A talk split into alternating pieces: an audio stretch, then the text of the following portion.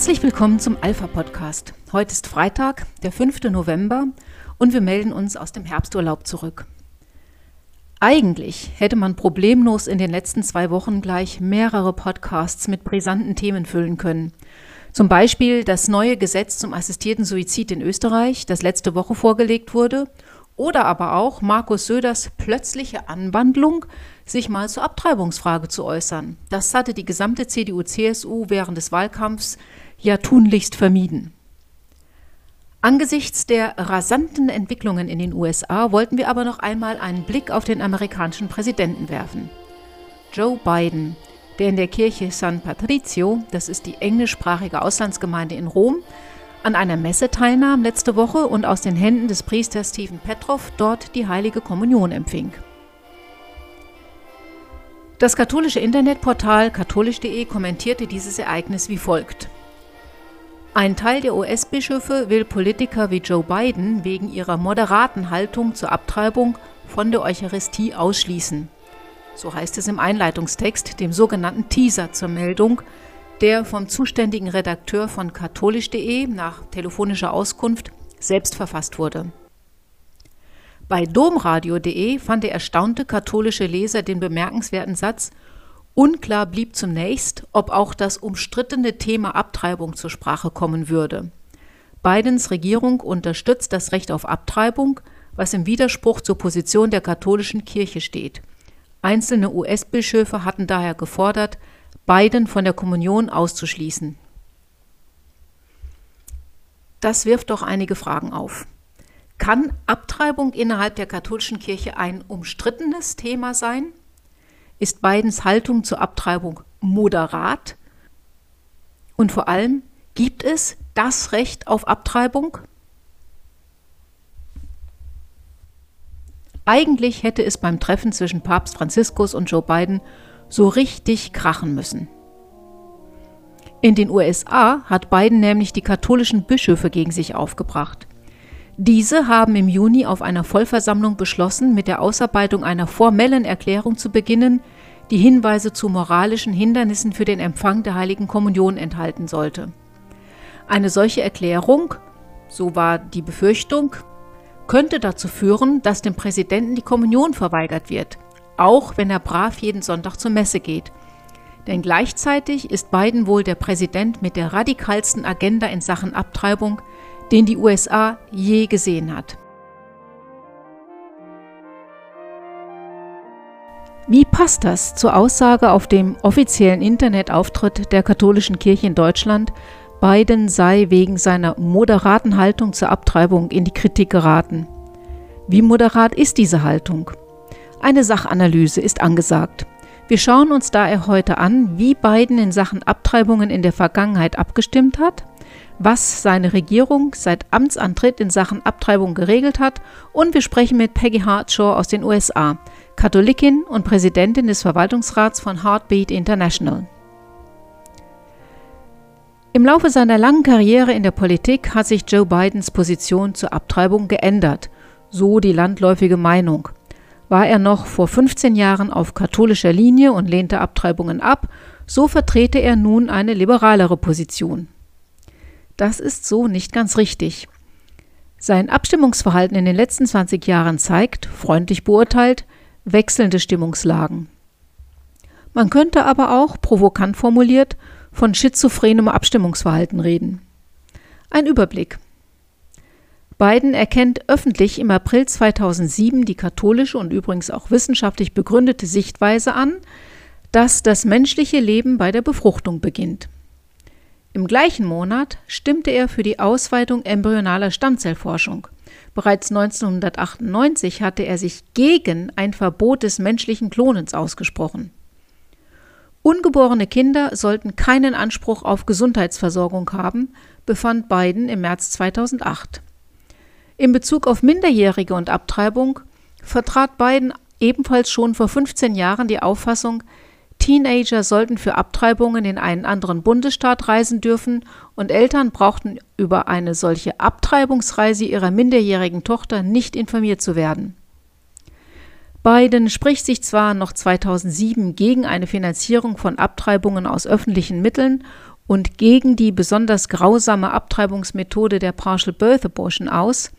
Dennoch stufte ihn bereits 2006 die Lebensrechtsorganisation National Right to Life Committee als definitiv pro-choice ein.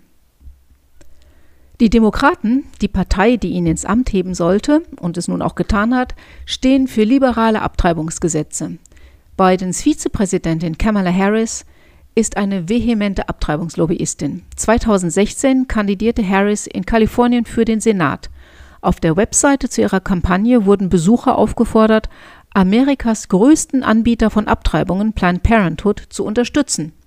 Die hatten solche Unterstützung damals bitter nötig, weil sie nämlich wegen des schwunghaften Handelns mit abgetriebenen Babys in die Schlagzeilen geraten waren. Da muss man sich halt anpassen. Und so vertritt Biden heute die Ansicht, er hätte kein Recht, Frauen in Bezug auf Abtreibung Vorschriften zu machen. Dass es bei Abtreibungen um etwas mehr geht als Frauenrechte, nämlich auch um das Recht eines ungeborenen Kindes auf Leben, blendet der Katholik Biden dabei gekonnt aus. Die Bilanz des Präsidenten in Sachen Abtreibung ist, seit Amtseinführung, aus Perspektive der Abtreibungslobby beeindruckend. Als erstes hat Biden die Mexico City Policy wieder eingeführt. Sie ermöglicht es, weltweit Abtreibungsprogramme aus US-Steuermitteln zu finanzieren.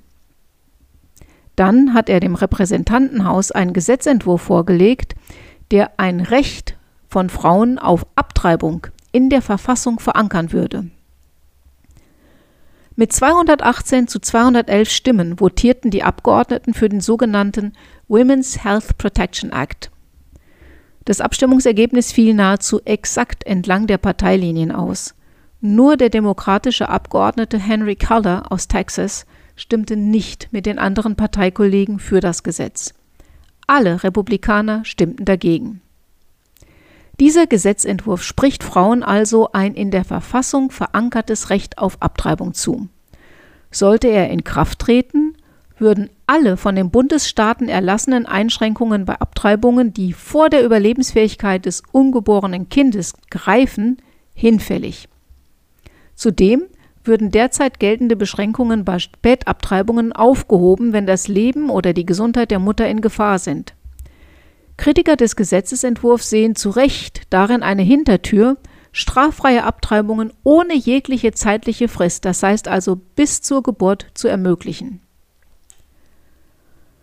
Sollte dieses Gesetz auch vom Senat angenommen werden, wäre damit auch die restriktive Abtreibungsregelung des Bundesstaates Texas, der Abtreibungen verbietet, sobald ein kindlicher Herzschlag nachgewiesen werden kann, hinfällig.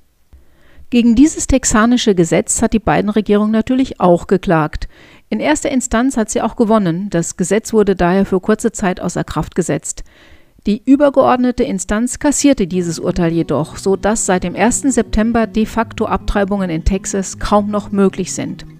Es ist davon auszugehen, dass die beiden Regierung die nächste Instanz anrufen wird. In der Regel landen solche Verfahren dann schließlich vor dem Supreme Court.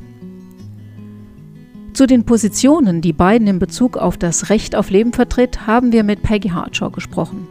Sie war bis 2016 Direktorin von Heartbeat International und ist seither Präsidentin des Verwaltungsrats.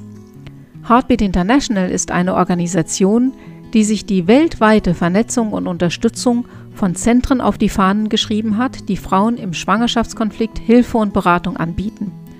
Auch die Alpha und die Jugend für das Leben sind Mitglieder dieser Heartbeat-Familie, die übrigens von einer Deutschen, Laura Meyer, gegründet wurde.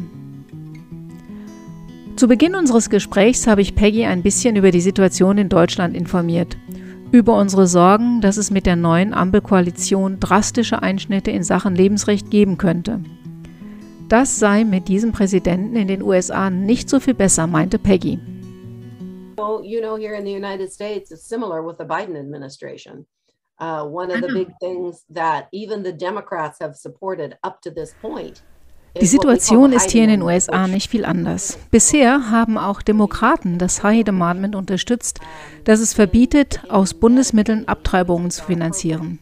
In Medicaid, unserem Krankenversicherungsprogramm für arme Leute, und es sind immer mehr Menschen, die Medicaid in Anspruch nehmen müssen, es gibt immer mehr Menschen unterhalb der Armutsgrenze, sind Abtreibungen nun in einigen Staaten inbegriffen. Und Medicaid wird zur Hälfte vom Bund, zur Hälfte von den Staaten getragen.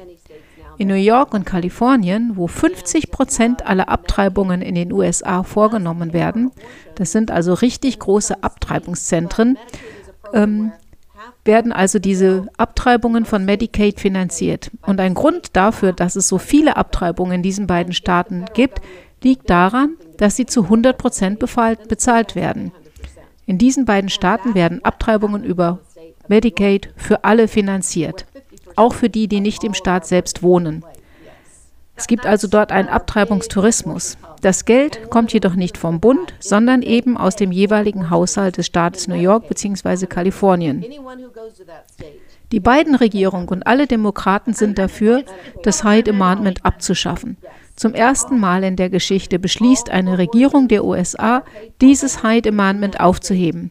Das Hyde Amendment ist eine Ergänzung zum Bundeshaushalt, die es verbietet, Steuergelder für Abtreibungen auszugeben. Und es ist jetzt das erste Mal überhaupt, dass für die Bezahlung von Abtreibungen ein Budget im Haushalt vorgesehen wird. Es ist eine sehr, sehr abtreibungsfreundliche Regierung. Sie versuchen alles durchzudrücken, was Abtreibungen fördert. Pro-abortion administration. They're pushing everything that they possibly can, you know, to promote abortion. Peggy Hartscher führt weiter aus, dass das Gesetz noch vom Senat verabschieden werden muss, allerdings wird hier eine Zweidrittelmehrheit der Stimmen benötigt. Die ist für die Demokraten schwer zu bekommen. Sollte es jedoch zu einem Patt kommen, würde die Stimme des Präsidenten entscheiden. Und der wird sicher ganz auf der Linie seiner demokratischen Partei abstimmen und das Women's Health Protection Act durchdrücken. Ich habe Sie auch nach der Haltung des Präsidenten zur Gewissensfreiheit gefragt, denn hier in Europa ist es ja so, dass der Matic-Bericht diese Gewissensfreiheit von Ärzten und Krankenhäusern im Zusammenhang mit der Durchführung von Abtreibungen in Frage stellt und am liebsten eigentlich ganz abschaffen würde. Biden administration wants to do that too. They don't the the new uh, their new legislation relating to abortion die Biden-Regierung sieht mit der neuen Gesetzgebung auch vor, dass das Recht auf Gewissensfreiheit eingeschränkt wird. Ihr neues Gesetz zur Abtreibung beinhaltet auch die Abschaffung des Rechts auf Gewissensfreiheit. Das ist genau die Richtung, in die sie streben. Es ist ein gigantischer Kampf. Die meisten Pro-Lifer hier in den USA gehen davon aus, dass sie die Kontrolle im Repräsentantenhaus zurückgewinnen werden bei den Midterm Elections im November nächstes Jahr. Aber es ist so ein Kopf-an-Kopf-Rennen, dass wir wirklich in einem Kampf darum sind, den Schutz zu erhalten, den wir bisher hatten, dass wir das Recht auf freie Gewissensentscheidung, auf freie Meinungsäußerung und auf freie Religionsausübung behalten. Ob wir eine Minderheit sein werden in der Zukunft, steht in den Sternen. Wir waren eine Mehrheit, aber ob wir das halten können, wissen wir nicht. Als Moderat würde in den USA garantiert kein Katholik, schon gar kein Lebensrechtler, die Haltung des Präsidenten zur Abtreibung bezeichnen. Dass das offizielle Internetportal der katholischen Kirche in Deutschland diese Bezeichnung wählte, ist daher mehr als problematisch. Nach meinem Anruf dort wurde die Vokabel dann auch aus dem Kommentar gelöscht. Sehr erfreulich. Mindestens genauso problematisch ist aber der Kommentar auf Domradio, dem Sprachrohr der Erzdiözese Köln. Dort heißt es, Biden setze sich für das Recht auf Abtreibung ein. Diese Aussage suggeriert, dass es ein solches Recht tatsächlich gibt. Es gibt jedoch keineswegs ein Recht darauf, sein eigenes Kind vorgeburtlich zu töten. Papst Franziskus hat in diesem Zusammenhang mehrfach von Auftragsmord gesprochen. Man muss diese Wortwahl nicht gutheißen, aber sie benennt die Fakten besser als die Formulierung, Biden sei ein gläubiger Katholik, der sich für das Recht auf Abtreibung stark mache. Das eine schließt nämlich das andere einfach aus. Zudem sind es keineswegs einzelne Bischöfe, die eine Forderung nach Ausschluss Bidens von der Kommunion stellen. Gestern nämlich hat die amerikanische Bischofskonferenz den ersten Entwurf des mit Spannung erwarteten Papiers zum Empfang der Heiligen Kommunion vorgelegt. Würden die amerikanischen Bischöfe ihrem Präsidenten erklären, dass er angesichts seiner Haltung zur Abtreibung nicht mehr zur Kommunion gehen darf? Oder den Aussagen Bidens Glauben schenken, Papst Franziskus habe ihn als guten Katholik bezeichnet, der ruhig weiter zur Kommunion gehen solle und dann ihren Präsidenten lieber nicht in einem solchen Papier kritisieren. Gestern also legten die Bischöfe ihren Entwurf vor. In den Medien heißt es sogleich, weder der Präsident noch Abtreibung würden darin erwähnt. Ich habe das Papier daraufhin gelesen und ich komme zu einem anderen Schluss. Zunächst wird in diesem Papier theologisch genau erklärt, worin die Bedeutung der heiligen Kommunion für die Mitglieder der Kirche liegt und welche Sünden, Bedingungen und Bedingungen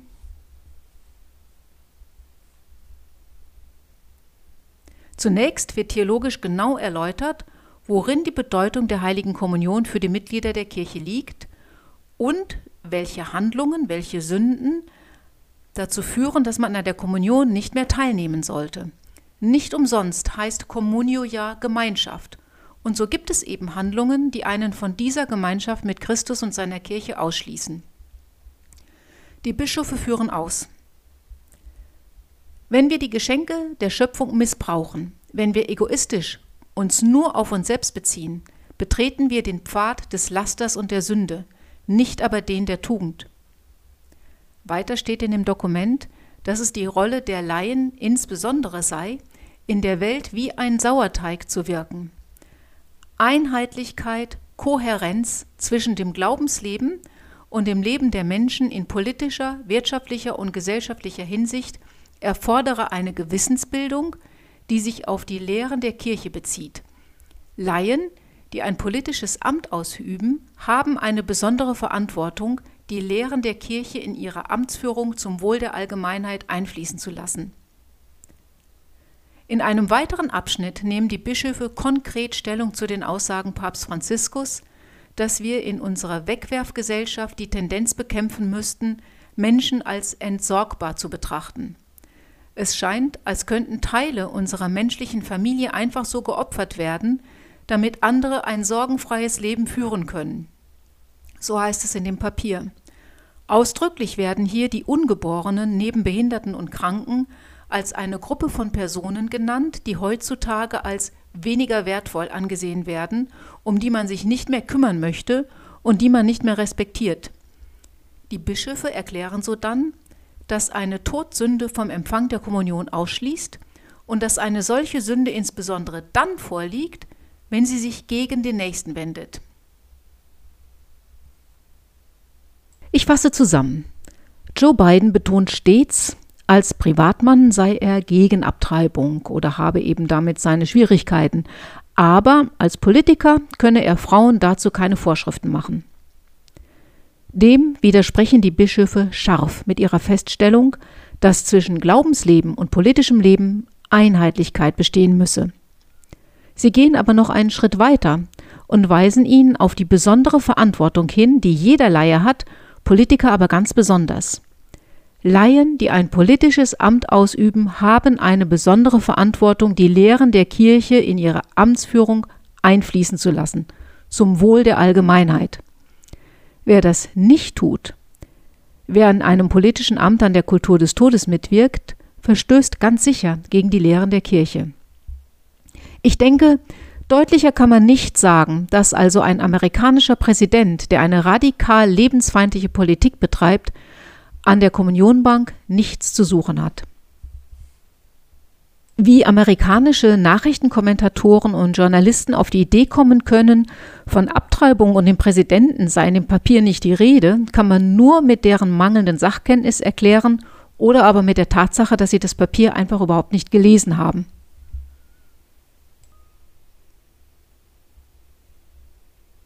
Die Klarheit, mit der die amerikanische Bischofskonferenz hier Stellung bezieht, ist hocherfreulich.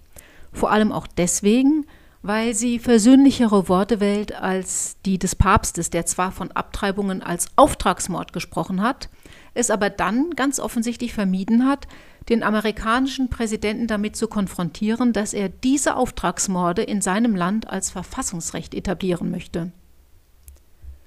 Auch die Online-Redaktion von domradio.de hat mittlerweile geantwortet. Der kommentarlos wiedergegebene dpa-Text, in dem von dem umstrittenen Thema Abtreibung und von dem Recht auf Abtreibung die Rede war, wird bearbeitet. Gut so, denke ich. Notwendig. Wir brauchen klare, unmissverständliche Ansagen zum Recht auf Leben, gerade von unseren Kirchen. Wenn schon die säkularen Medien keine Gelegenheit auslassen, vorgeburtliche Kindstötungen zu verharmlosen, gar als Menschenrecht zu bezeichnen, dann müssen die christlichen Medien dem eine klare Botschaft entgegensetzen. Wir schließen daher heute mal mit einem Klassiker aus den 80er Jahren, mit John Farnhams You're the Voice. Passenderweise heißt es im Text, wir haben die Chance, die Seiten umzublättern. Wir können schreiben, was wir wollen, bevor wir noch viel älter werden. Wir sind alle jemandes Sohn, jemandes Tochter. Wie lange wollen wir uns noch durch einen Gewehrlauf hindurch anschauen? Du bist die Stimme, versuche das zu verstehen, mach Lärm, werde deutlich. Wir werden nicht in der Stille sitzen und in Angst leben. Diesmal stehen wir alle zusammen. Wir haben die Kraft, es besser zu machen. Hoffen wir, dass die Bischöfe, katholisch wie evangelisch, uns in diesem Kampf mal vorangehen.